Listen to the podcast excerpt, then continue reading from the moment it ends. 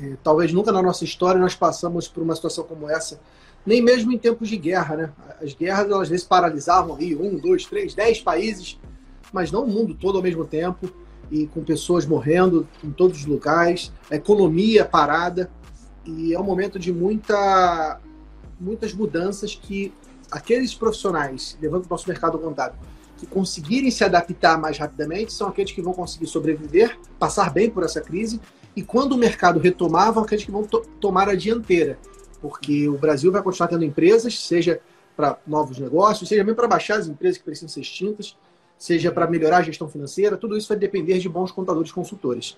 É, por outro lado, aquele contador que ficar parado sem fazer as mudanças necessárias, esse vai, vai, vai, sofrer bastante. E as mudanças que eu me refiro são duas principais.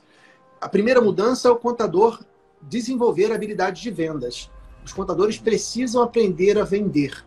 Vender para conquistar novos clientes, para repor aquele faturamento perdido. Seja o faturamento que foi perdido pela, pela inadimplência, seja o faturamento perdido pela, pela baixa de empresas, pela extinção, pela, pela perda de contratos.